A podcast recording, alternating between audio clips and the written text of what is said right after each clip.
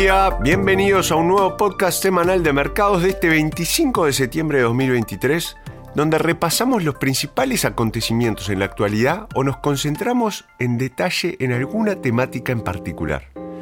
Los últimos dos capítulos fueron sobre la economía japonesa y la economía británica, considerando posibles oportunidades en que puedan existir en ambas economías. Hoy nos toca analizar la energía nuclear, la energía nuclear como sector, como posible oportunidad de inversión, un tema que ya hemos abordado anteriormente y que nos interesa volver a poner sobre la mesa. Santiago Queirolo Dominio los acompaña hoy y este informe fue preparado por Pacific Asset Management en Londres. La mayoría de las materias primas han registrado importantes caídas de precio este año, tras un repunte de los precios en 2022. Los precios del petróleo han bajado un 6% en lo que va del año en 2023, mientras que los del gas natural en Europa han caído más de un 80%.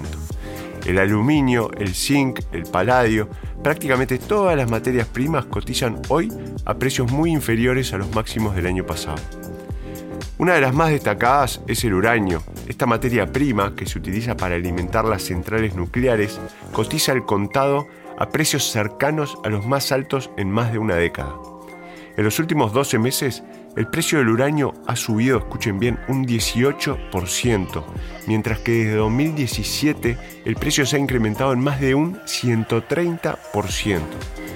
Lo que ha estado impulsando esto es una escasez mundial de oferta de uranio que alimenta la creciente flota mundial de reactores nucleares. La demanda total supera la oferta y lo ha hecho durante varios años, con la diferencia compensada por los inventarios mantenidos por las grandes empresas de servicios públicos. A medida que aumenta la demanda y la oferta se mantiene estable, este déficit de oferta crece y presiona al alza el precio de la materia prima.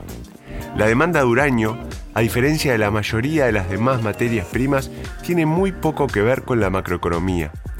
Mientras que la demanda de cobre o petróleo suele caer durante una desaceleración económica, no ocurre lo mismo con el uranio.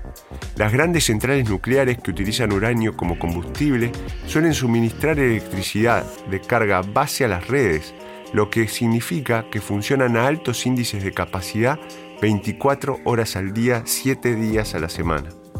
Otras fuentes de electricidad, como el gas, se utilizan para satisfacer las fluctuaciones de la demanda de electricidad en una red típica. Así, mientras que durante una recesión la demanda de electricidad puede caer al enfriarse la actividad económica general, el uso de la energía nuclear suele permanecer estable. Mientras tanto, se ha producido un cambio constante de actitud hacia la energía nuclear que se ha acelerado en 2022 y este año. La invasión de Ucrania por Rusia y la consiguiente subida de los precios del carbón y el gas natural han obligado a muchos países a replantearse la seguridad energética y ya se han introducido o están en proceso de hacerlo políticas más favorables a la energía nuclear.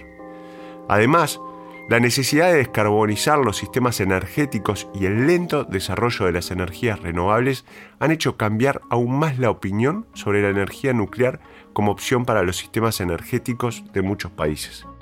En muchos casos, los países han actualizado sus planes a largo plazo con previsiones de aumento radical de la energía nuclear a partir de 2030. A más corto plazo, cada vez son más las centrales nucleares cuyo cierre estaba previsto que se retrasara o cancelara. Esto está añadiendo una demanda inesperada a los mercados de uranio a corto plazo. En el periodo 2005 a 2008, el precio del uranio se multiplicó por 10. Al igual que en la actualidad, el mercado mundial del uranio se encontraba en déficit de oferta y los precios no habían dejado de subir.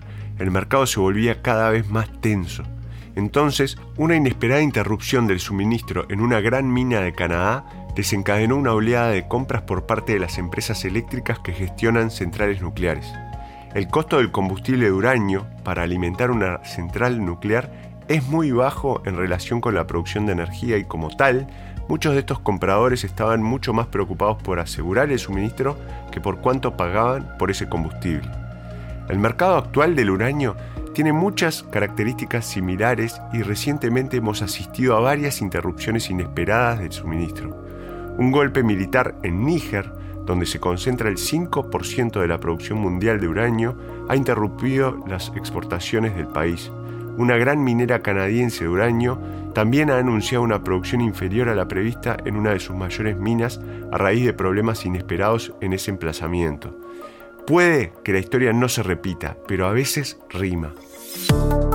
Santiago Queirolo los acompañó hoy día y esperamos les haya resultado interesante el nuevo podcast sobre energía nuclear, los componentes, como en particular el uranio, y la oportunidad que representan. Recuerden seguirnos en Spotify y en Apple y nos volvemos a encontrar la semana que viene. Muchas gracias. Las opiniones expresadas en este podcast pertenecen al autor en la fecha de publicación y no necesariamente a Dominion Fund Management Limited. El contenido de este podcast no pretende ser un asesoramiento de inversión y no se actualizará después de su publicación. Las imágenes, videos, citas bibliográficas y cualquier otro material de este tipo que pueda estar sujeto a derechos de autor se reproducen total o parcialmente en este artículo sobre la base del uso legítimo que se aplica a la información periodística y al comentario periodístico de los acontecimientos.